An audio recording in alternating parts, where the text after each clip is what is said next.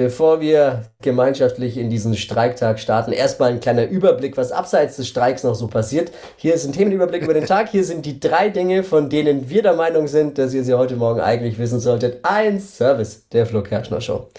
Die deutsche Nationalmannschaft hat das Länderspiel gegen Peru am Samstagabend mit 2 zu 0 gewonnen. Oh. Peru, genau, ja, Peru, genau das sind die, die uns bei der nächsten WM wieder in der Vorrunde rauswerfen werden. Können wir uns schon mal merken, ne? ist eine ordentliche, aber keine meisterhafte Vorstellung. Aber mhm. übersetzt, äh, beim FC Bayern München hätte der Trainer jetzt gehen müssen.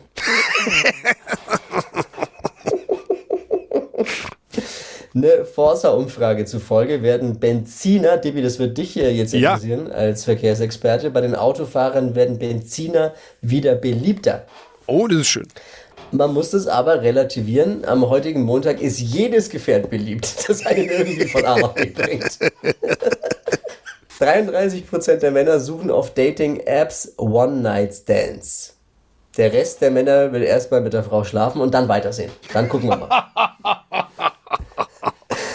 Knapp 30% der Männer auf Dating-Apps wollen Freundschaft plus, wobei die meisten sagen, auf äh, Freundschaft könnte ich zu nur doch verzichten.